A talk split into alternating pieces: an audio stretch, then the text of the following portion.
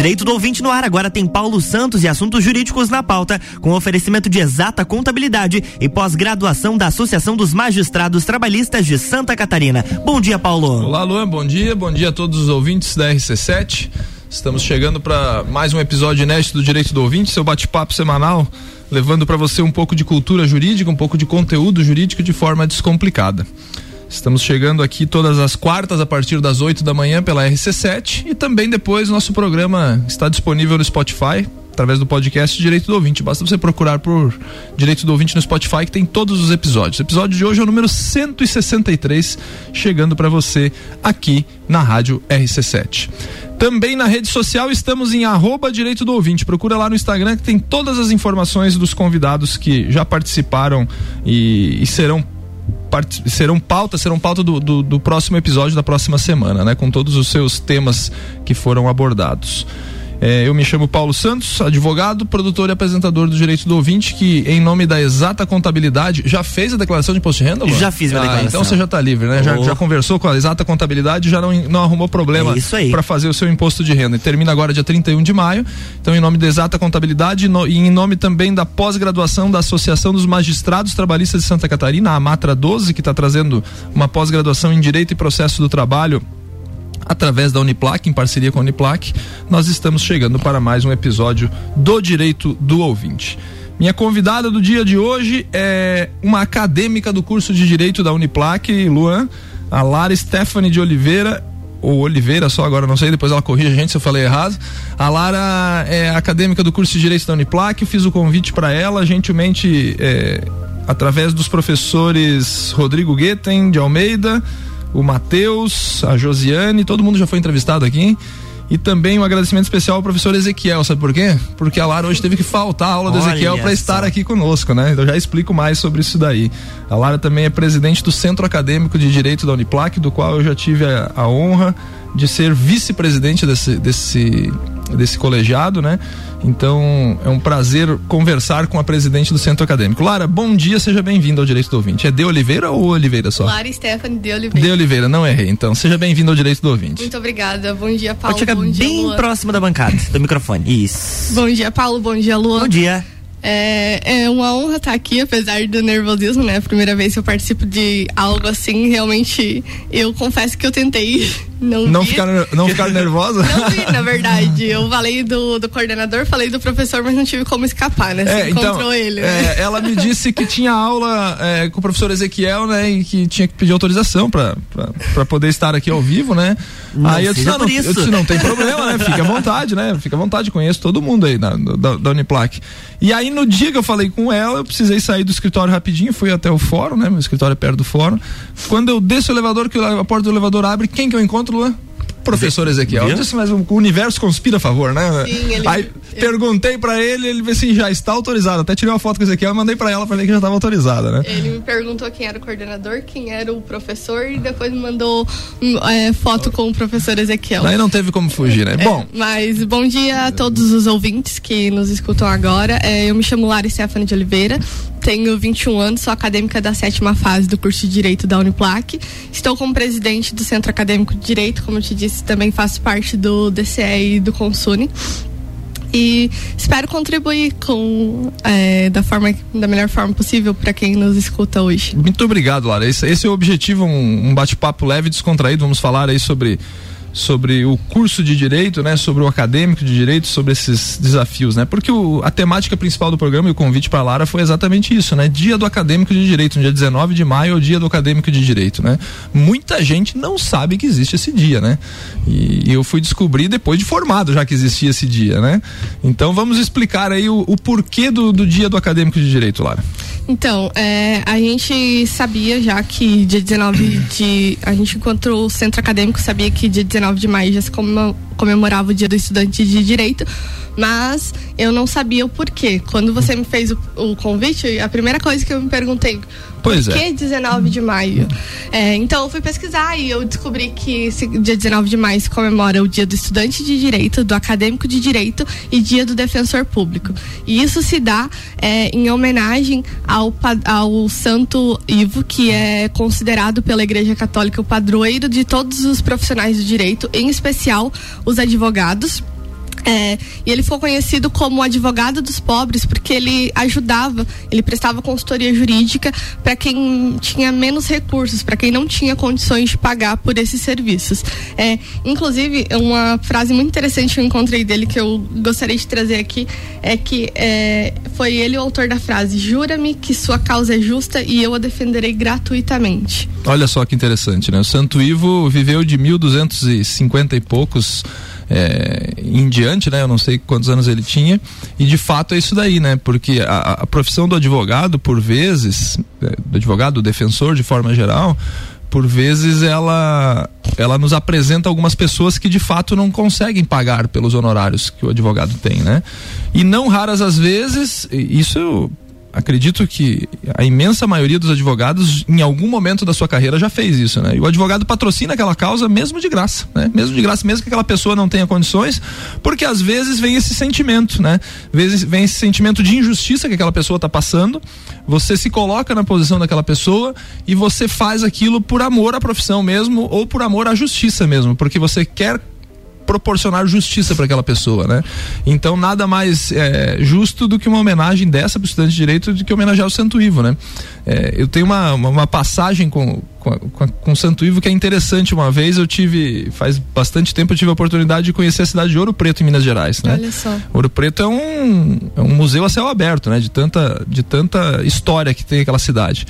Em uma das igrejas que a gente estava visitando, eu e minha esposa, é, me deparo com a, com a, com a, imagem de Santo Ivo, né? Eu conheço a, a figura, né? Uhum. E antes de ler a antes de ler a descrição do, do santo na, na frente da, da imagem, que todas as igrejas de Ouro Preto têm essa descrição, né? Porque eh, tem um tem uma relação de Ouro Preto da seguinte forma, né? Que eles mesmos destacam isso daí.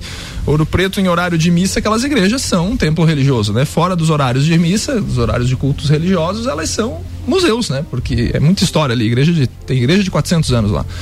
E aí quando eu vi a imagem de longe, a imagem de Santo Ivo, a gente estava a gente estava junto com um guia, né, de lá, o menino foi indicado pra gente, explicando de longe, eu olhei e falei, de igual o Santo Ivo ali, daí ele me olhou bem sério e falou assim, você é advogado? Daí eu disse, como é que você sabe? Só os advogados reconhecem o Santo Ivo aqui, entendeu? Por quê? Por essa relação que a gente tem, né, Sim. pelo padroeiro da, da, da profissão, independente Sim. da crença religiosa, alguma coisa, mas fica essa, essa lembrança, né?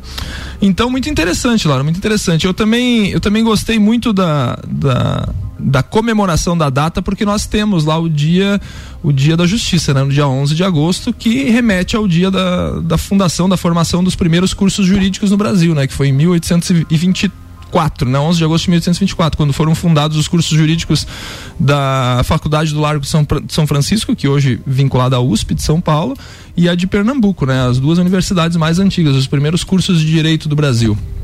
Mas é, é, é, interessante destacar isso daí. Só que é uma data que talvez não é tão lembrada, né? A, a do dia do estudante de direito ou do, do, padroeiro do Santo Ivo, né? É, eu, na minha época de centro acadêmico, sou sincero para você, não tinha nada alusivo a essa data. Hoje, é, existe alguma coisa dentro da universidade ou é mais um dia comum é, para academia, por exemplo? É, a gente não, não teve, não viu menção ao dia no, na universidade. O que a gente fez enquanto centro acadêmico, a gente sabe da data, né? A gente fez fez um post no Instagram sim, e divulgou para que não passasse batido. Apenas né? para marcar o dia mesmo, né? Exatamente. Tá. Lara, você é presidente do Centro Acadêmico de Direito, né? Centro Acadêmico de Direito é 10 Nericaon, né? Uhum. Desde quando está na presidência? Estou desde outubro de 2021. É, mas eu faço parte do centro acadêmico desde 2019. Eu já fazia parte da, da gestão do Bruno que a gente, a gente se elegeu em, 2000, em outubro de 2019. Eu era secretária de assuntos acadêmicos lá. Muito legal. Eu falei pra Lara aqui que eu já fui vice-presidente do Centro Acadêmico de Direito. Mas não soube me dizer qual era e a gestão. E aí ela me né? perguntou de qual foi a gestão. Eu disse, mas não me faça pergunta difícil, né? Faz tanto tempo, isso daí faz mais de 20 anos isso aí. Eu lembro que o presidente da época foi o meu amigo Cláudio Oneres Reisen. O Cláudio Oneres é oficial de justiça do, uhum. do Tribunal de Justiça, né? Hoje, atualmente, trabalhando em Florianópolis. E, e ele me convidou para gente ser, pra gente tocar a diretoria do Centro Acadêmico, a gente foi eleito.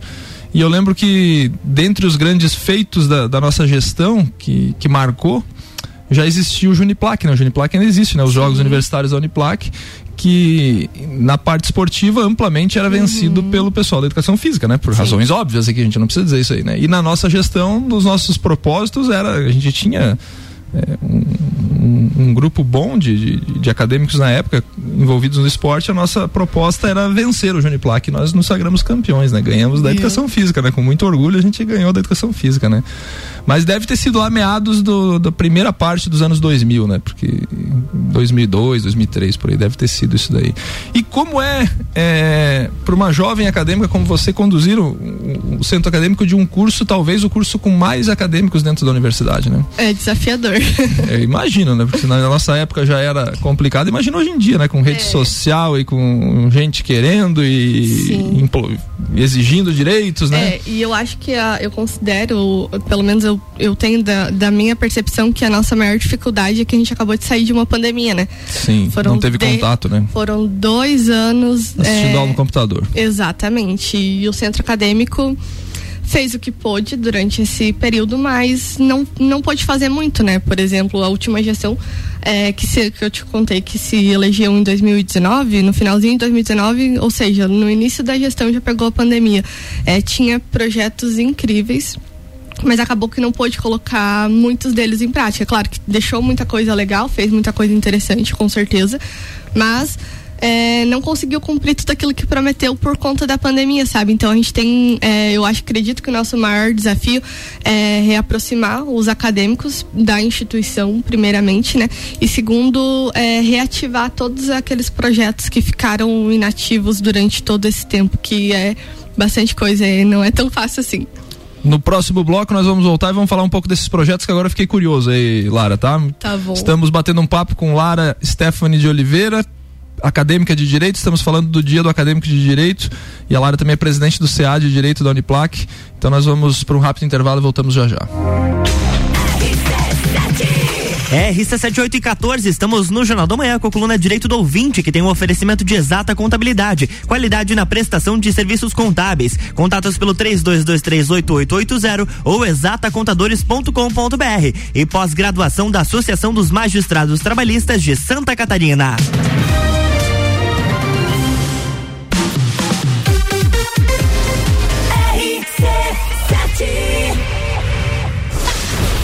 FGV MEB, Melhor Educação do Brasil e Barbearia VIP apresentam Festa do Pinhão na RC7. De 10 a 19 de junho, direto do Parque Conta Dinheiro. Mais de 50 horas de transmissão. Programas ao vivo direto do Lounge RC7. Oferecimento. Oral Unique, odontologia premium, móveis morais, estilo, qualidade, bom gosto. Amaré Peixaria, o melhor do mar para sua mesa. Delivery Munch, o aplicativo de delivery de lajes. Colchões Ortobon, um terço da sua vida você passa sobre ele. Surfland, férias e diversão para toda a família, a vida toda. Apoio Geral Serviços. Pós-graduação de especialização em Direito e Processo do Trabalho, Compliance Trabalhista e Direcionamento para Magistratura da Associação dos Magistrados do Trabalho de Santa Catarina, em convênio com a Uniplac. Você terá aulas com professores juízes que transmitirão a experiência tanto para aqueles que querem seguir a carreira de advocacia, como para os que querem passar em concursos. Aulas presenciais em Lages a partir de 18 de março. Mais informações, suporte arroba amatra12.org.br. Exata Contabilidade. Atua no mercado há mais de 10 anos, atendendo empresas de serviços, comércio e indústria. Todos os tipos de tributação, simples nacional, lucro presumido e lucro real. A Exata Contabilidade realiza planejamentos tributários com segurança jurídica. Possui profissionais capacitados atendendo nos serviços fiscais, societário, trabalhista e previdenciário. Exata Contabilidade, na rua Frei Gabriel 538, no Centro Executivo José Mon, quarto andar. 3223 8880.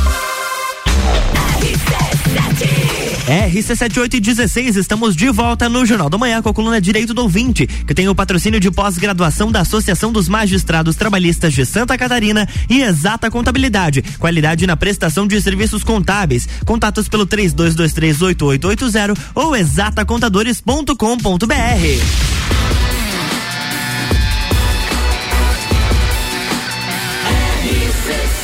A número 1 um no seu rádio emissora exclusiva do Entreveiro do Morra. Jornal da Manhã.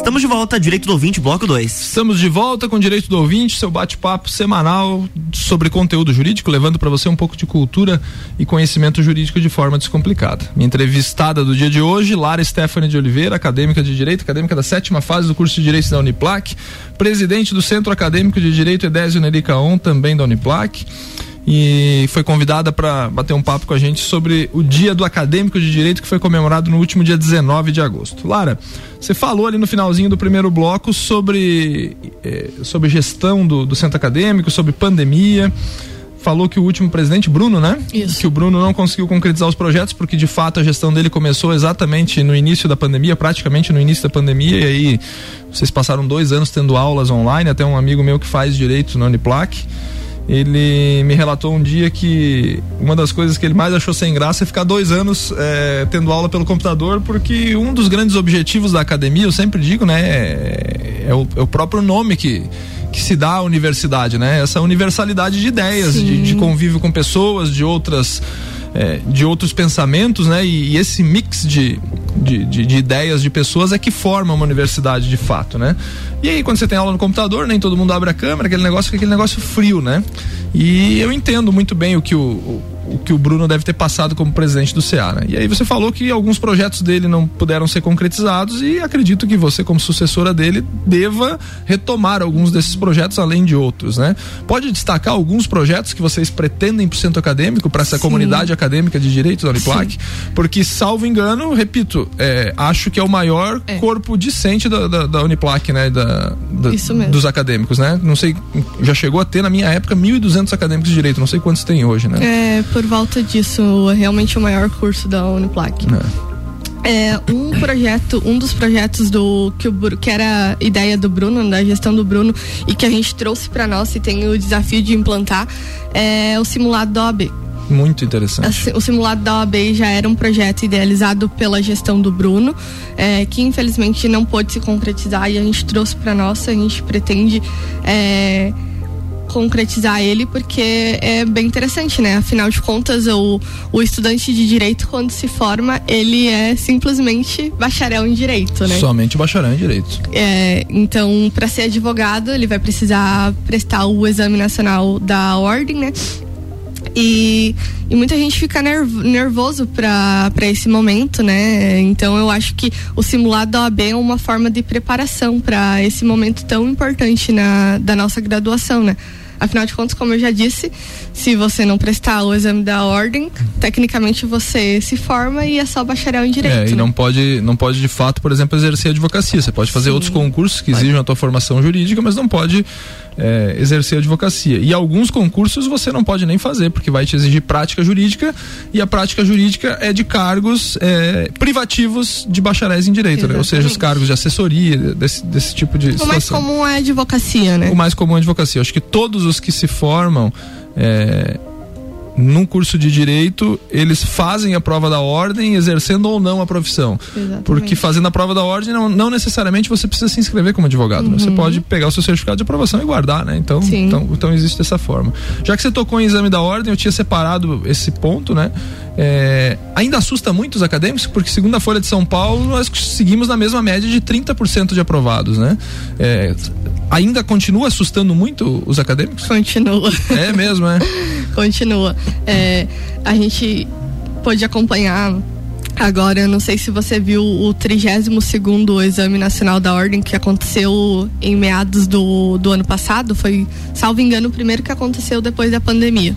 Porque teve aquele que teve a primeira fase em 2020, né?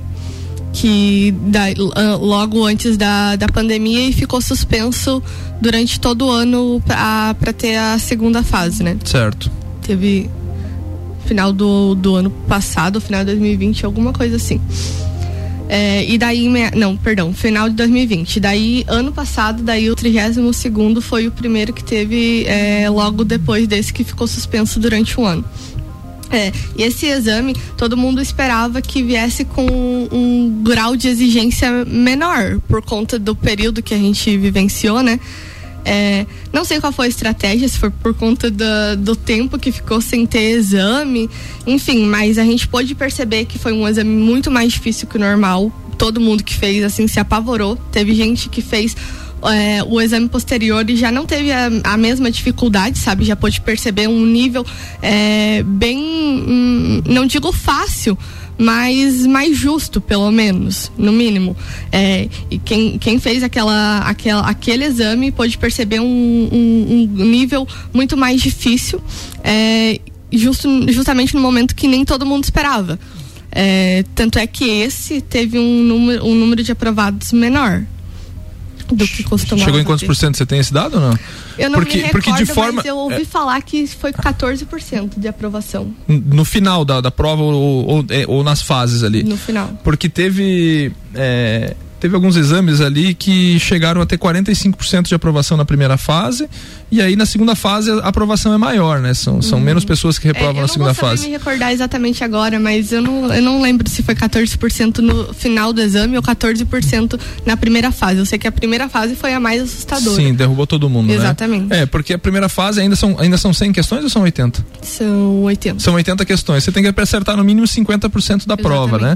Que é o grande desafio, né? Bom, é, é uma é uma é uma seleção rigorosa, existem muitas questões de debate eh, sobre, sobre a manutenção ou não do exame de ordem, né? E, e é um filtro que eu entendo como necessário, eu porque também. é o conhecimento mínimo, né? Que você tem que demonstrar uhum. para usar alguma profissão. Acho que é válido, né? Não, talvez não seja o melhor, a melhor forma, ainda se precisa debater muito sobre isso, né, uhum, né, Lara? Para aperfeiçoar, de repente, o, o exame. Uhum. E eu vou além, sabe? Eu acho que isso deveria ter para todas as profissões. De sabe? fato, eu, eu concordo. É, eu acho que deveria ter para todas as profissões para testar o conhecimento mínimo do, do, do, do, egresso. É como você disse, a gente precisa ter um filtro, né? Sim, com certeza, Porque, né? Porque, é, claro que não vou generalizar, mas a gente sabe que nem todo mundo se dedica da mesma forma para faculdade, né? Com certeza, exatamente. E aí você despejar essas pessoas no mercado de trabalho sem uma, uma uma capacidade técnica mínima, né? Sim. Você vai estar tá comprometendo. É, quem? Vai estar comprometendo o cidadão. Sim. Né? Porque eh, a gente está falando de exame de ordem, né? A OAB, o, o advogado, ele ele cuida muito da saúde do, do, do, cliente também. Só que as pessoas acham que quando fala em saúde, a gente só fala da saúde do corpo, né? Mas é da saúde financeira do cliente ou da Sim. liberdade do cliente. Então você tem que ter muita responsabilidade com, com, com isso, né? Com o que você faz, né? Dessa forma. É, Lara, eu vi é, alguns debates, eu, eu, sigo algumas, algumas personalidades no Twitter, né? Eu acompanho algumas personalidades jurídicas no Twitter. E, e dia desses eu vi um debate de alguns deles é, sobre a qualidade dos acadêmicos de direito hoje, né? Que eles preocupados que o nível tem caído é, consideravelmente. E um deles, um, um, advogado em São Paulo, ele, ele disse que fez uma seleção para estágio no, no escritório dele e ele disse que a primeira pergunta que ele fez para os acadêmicos que se candidataram à vaga na entrevista foi: me diga o último livro jurídico que você leu. Uhum. E ele disse que de 12 acadêmicos que ele entrevistou, ele levou um susto porque nenhum deles tinha lido nenhum livro jurídico no último ano, né? Então, assim. Isso é assustador, né? Assustador demais, né? Uhum. E, e, aí vem ao encontro do que nós estávamos falando do, do exame de ordem, né? De Sim. que forma que esse cidadão está se preparando para uma carreira jurídica, Sim. né? Se ele não se presta à leitura de um livro é, jurídico, né? Então seria a mesma coisa. O Luan formado em jornalismo, recém-formado em jornalismo, seria a mesma coisa que um jornalista que não escreve, né, Luan? Ou que não Exatamente. se interessa em ter uma redação é, mais adequada, né? Nós estamos falando disso daí é, dentro da, da, universidade, e aí você pode falar a tua experiência pessoal ou como presidente do centro acadêmico, vocês percebem essa dificuldade de alguns colegas, de alguns acadêmicos, sem citar nomes, obviamente, né? nós estamos aqui para generalizar, mas vocês percebem essa, essa, essa dificuldade, assim, do, do comparando a, a, a, história que eu te contei agora?